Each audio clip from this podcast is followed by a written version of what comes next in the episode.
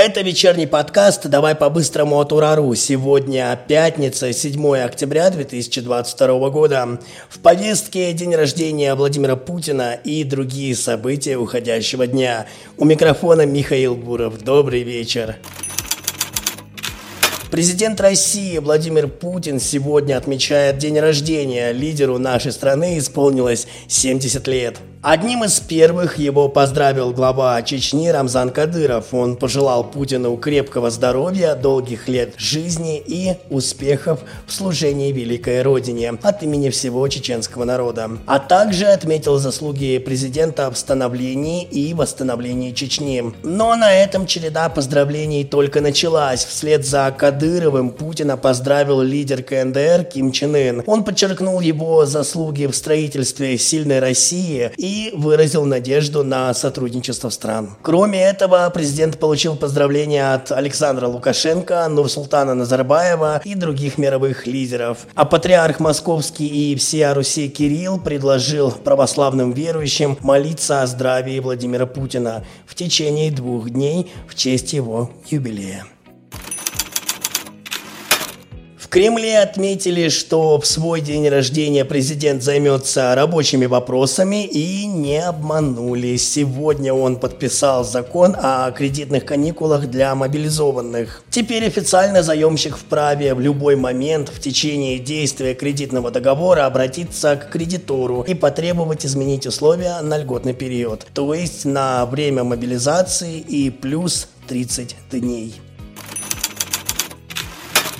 Очередная просьба об отсрочке от мобилизации поступила на этот раз от Минприроды. Заместитель главы ведомства Дмитрий Тетенькин направил в регионы письмо, где просит бронировать сотрудников в сфере обращения с твердыми коммунальными отходами, пребывающих в запасе на период мобилизации, так как они оказывают существенное влияние на социальную стабильность регионов. Я вот действительно не могу понять, может быть мне кто-то объяснит это в комментариях под нашим нашим подкастом ВКонтакте или на YouTube. А кто в итоге будет защищать Россию на фронте? А то в последнее время смотрю, там отсрочка, тут отсрочка.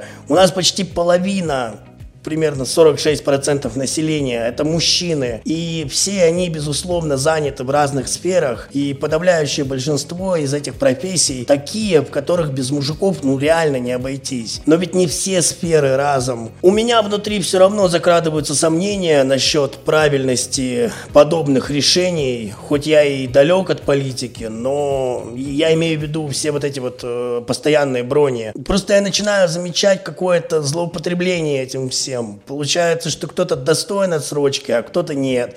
Интересно почитать ваше мнение. Пишите в комментариях. Ну и завершим мы наш выпуск просто чудовищным, чудовищным заявлением. Сегодня ночью Зеленский призвал НАТО нанести превентивные удары по России. Такое заявление он сделал во время интервью института Лоуи в Австралии. Российские политики мгновенно отреагировали на это безумство и посоветовали украинскому лидеру лечиться. Цитата Марии Захаровой. «Запад разжигает ядерную войну. Каждый человек на планете планете должен осознать, что накачанный оружием марионеточный и неуравновешенный персонаж Зеленский превратился в монстра, руками которого могут уничтожить планету. А вот так отреагировал на новость Дмитрий Медведев. Этому идиоту психиатры должны сделать превентивную трепанацию черепа, пока он не натворил еще больших бед для своего народа и всех остальных. А Дмитрий Песков уличил Зеленского в развязывании мировой войны. Также, по словам пресс-секретаря президента России, США и Великобритания фактически руководят действиями Киева, и поэтому они должны нести ответственность за слова украинского лидера.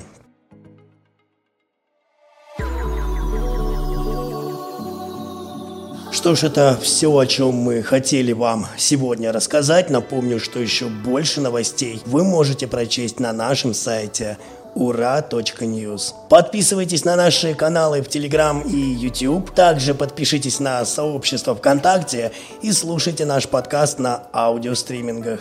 Встретимся с вами совсем скоро, в понедельник в 18.00 по Москве, чтобы обсудить самые яркие события дня. Это был подкаст «Давай по-быстрому» и Михаил Буров.